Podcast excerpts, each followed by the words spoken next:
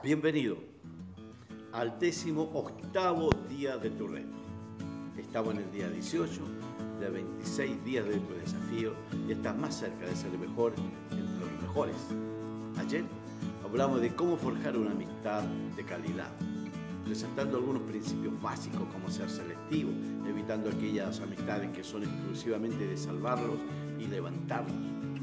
Por otro lado, los mejores amigos deben ser aquellos que nos inspiran y tienen una filosofía de vida positiva respecto a la vida. Y por último, se debe invertir tiempo en ella, porque en esta vida a veces un amigo es más unido que un hermano. Un placer tenerte una vez más. Hoy exploraremos un área muy relevante en tu vida, tu área financiera. Este es un área difícil para algunos, debido a nuestra mentalidad. Eh, si trabajamos duro, haciendo horas extraordinarias, dedicando gran parte de nuestro tiempo a las, a las labores, nunca seremos ricos solo para la subsistencia. El hecho de trabajar los dos en la casa, se sacrificó tiempo en la crianza de los hijos, delegándolo la responsabilidad a una nana, a la abuela, a la suegra u otra persona. Y con el tiempo las relaciones con los hijos son muy infructuosas. Si queda uno sin trabajo, se desestabiliza todo, porque hemos seguido los mismos patrones que la sociedad nos impone. Trabajar para lograr una pensión casi miserable, para que al final de los días ese dinero, ese pequeño saldo, sea gastado en un gran porcentaje en la salud y pastillas, transformándolo en los socios más grandes de la industria farmacéutica. Entonces, ¿cómo nos, nos relacionamos con el dinero? El dinero es la causa de divorcio, de separaciones, muertes, asesinatos, que transforma a las personas. Pero preguntémonos, ¿de dónde viene? ¿Por qué lo necesitamos? ¿Por qué algunas personas tienen más dinero que otras? El dinero es algo importante en la vida, un recurso bíblico. La Biblia nos enseña que el amor al dinero es la raíz de todos los males. No estoy diciendo que el amor al dinero sea un mal, porque todos necesitamos de él, en especial en este tipo de sociedad. Tampoco asocio la riqueza con la avaricia y con el egoísmo. Esto podría ser una mirada de una persona que tiene una mirada de resentimiento con los ricos donde muchas veces lo demonizamos y a las grandes corporaciones también, pero disfrutamos de sus servicios, como por ejemplo ir al mall. Algunos se endeudan hasta el cuello y les molesta la brecha entre el rico y el pobre y proclaman que la riqueza del país está mal distribuida.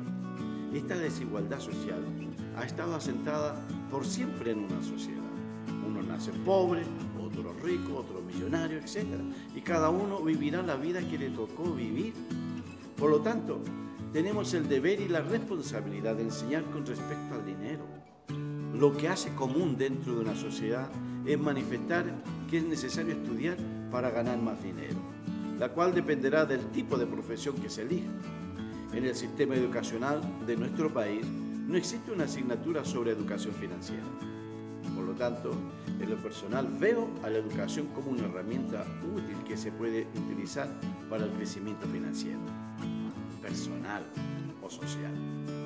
Desde chicos se nos enseñó, y los padres trabajan duro para ello, que hay que estudiar para ser alguien en esta vida. Como si un analfabeto no fuera alguien. ¿Y qué pensar de aquel que solo alcanzó la enseñanza básica?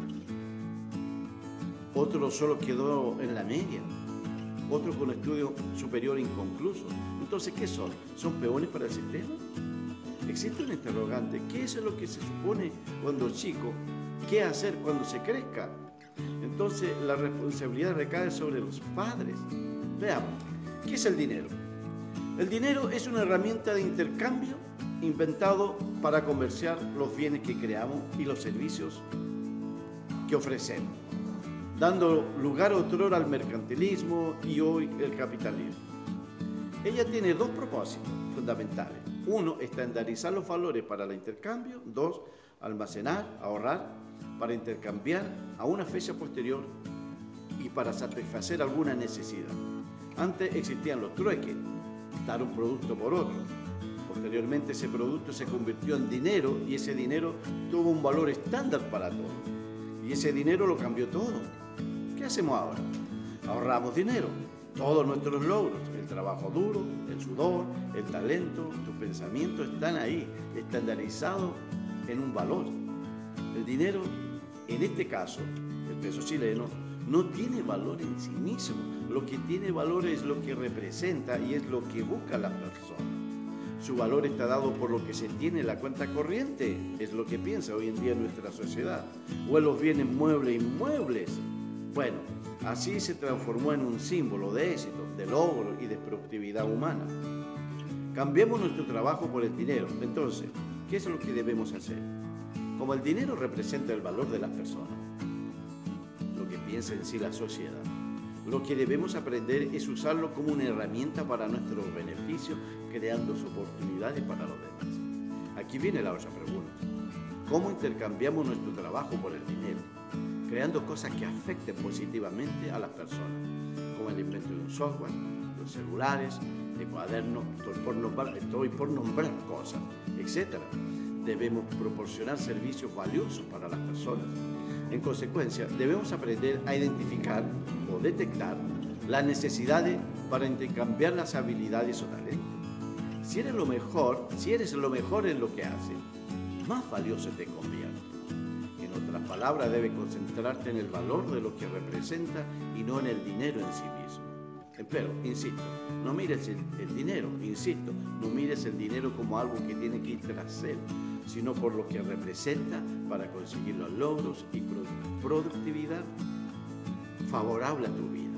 Tu creencia y tu actitud hacia el dinero y la riqueza tendrán un impacto y determinará tu condición financiera y tus acciones. Tú no debes medirte por el peso en oro de una moneda, sino por lo que representa. Revisa tu cuaderno de ejercicio y profundiza un poco más sobre este tema. Te espero mañana. Hay mucho que analizar. Gracias por tu tiempo. Bye.